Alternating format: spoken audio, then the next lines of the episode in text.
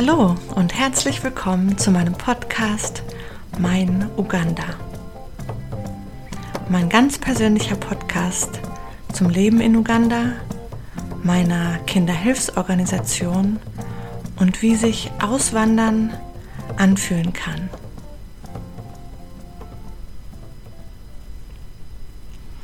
Hallo und wunderschön, dass du hier bist. Das ist meine erste Podcast-Folge. Ich freue mich auf diese Zeit mit dir und es ist schön, dass ich so ein wenig aus meinem Leben in Uganda berichten kann. Dieser Podcast kann interessant für dich sein, wenn du meine Hilfsorganisation kennst, vielleicht auch unterstützt oder noch ein bisschen besser kennenlernen möchtest und ist auf jeden Fall auch interessant für dich, wenn du mal nach Uganda reisen möchtest. Vielleicht sogar, wenn du auswandern willst und wenn du dich für ferne Länder interessierst. Vor allem geht es hier um meine persönlichen Erfahrungen von mir. Und ich werde auch ein paar Fakten teilen und gelegentlich Interviews mit Kindern und Jugendlichen meiner Organisation führen und auch Volontäre in Uganda sprechen lassen. Es soll also ein ganz bunter Mix werden, so wie ich Uganda wahrnehme. Bunt. Mit diesem Podcast hoffe ich, dass ich die Welt ein bisschen kleiner machen kann und sich Uganda gar nicht mehr so weit weg anfühlt. Ja, jetzt bleibt noch zu sagen, dass ich mich auf diese gemeinsame Reise freue und hoffe, dass ich dir ein paar Einblicke bieten kann. Meine erste Folge heißt Warum Uganda und ist von meiner ganz persönlichen Sinnfindung. Ich hatte schon immer so ein Gefühl, dass ich mal nach Afrika gehen wollte. Schon als Kind haben mich gelegentliche Dokus angezogen und als Jugendliche haben mich zum Beispiel diese geflochtenen Haare der afrikanischen Frauen sehr fasziniert. Gegangen bin ich erstmal nicht. Ich wollte das mit, gemeinsam mit anderen machen. Allein habe ich mich einfach nicht getraut. Nach der Schule kam der Wunsch wieder auf und wurde verworfen und dann nochmal nach dem Studium.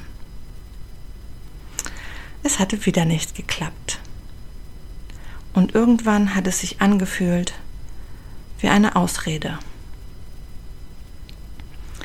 Jetzt war ich Sozialpädagogin, habe mein Anerkennungsjahr in einer Organisation absolviert, die mich direkt übernehmen wollte. Und das Thema Afrika kam wieder auf. Es wurde stärker. Dann war ich 25 Jahre und ich dachte, jetzt oder nie. Also wurde es zu jetzt. Erst einmal habe ich im Internet recherchiert.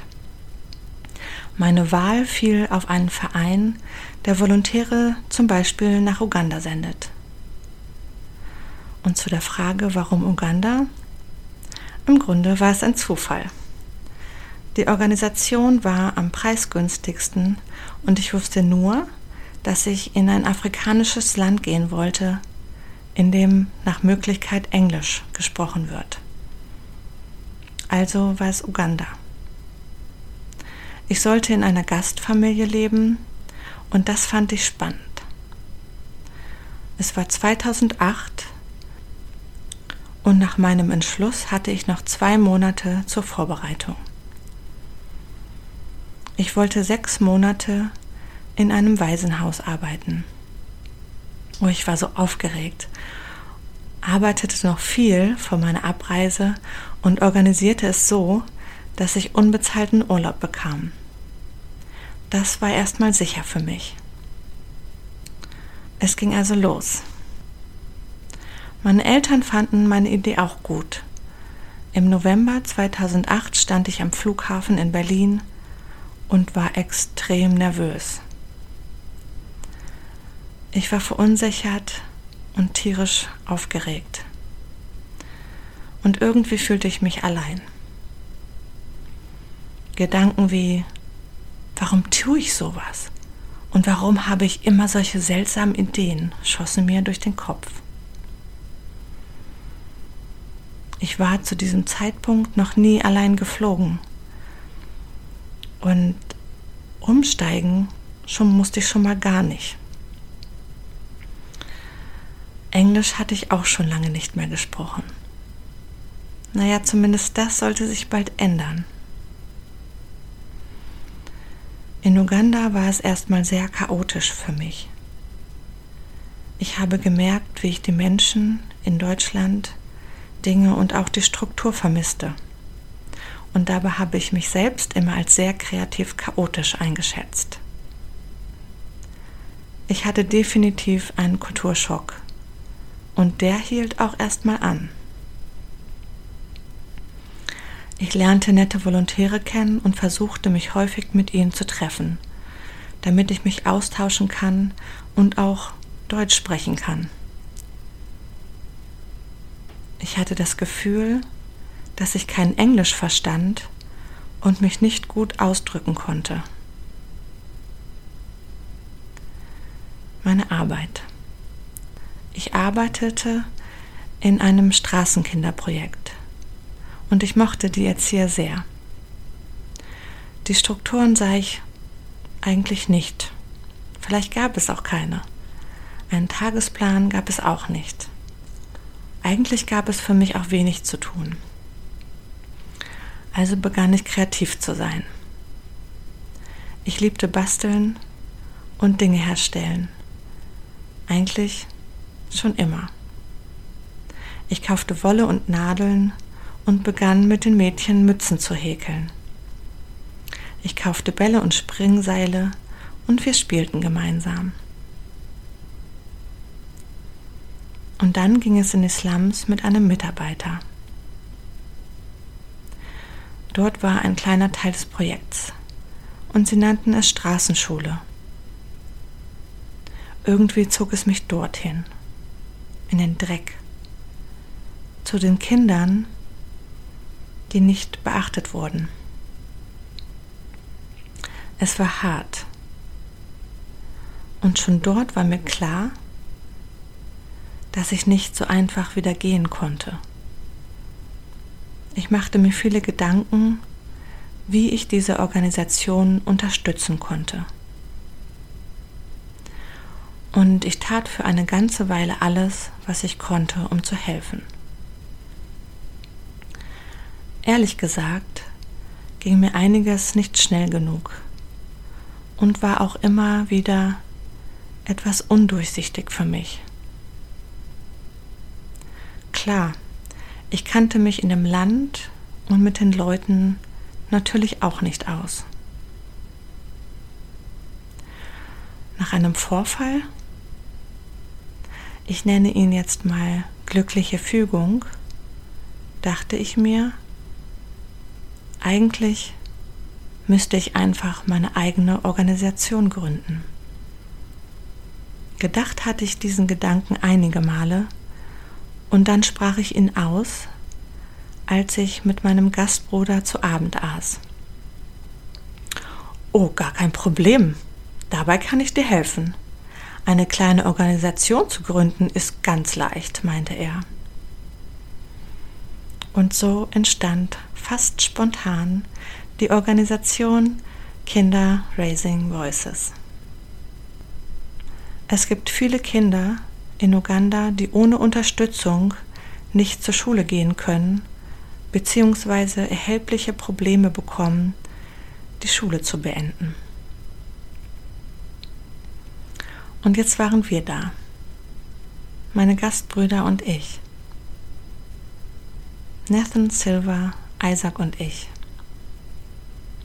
Quasi ein Familienunternehmen, die ganz wunderbar unterstützen können und ich, die einzige Ausländerin und Frau in der Gruppe, die sich um die Spendengelder und den Kontakt zu Deutschland kümmern wird.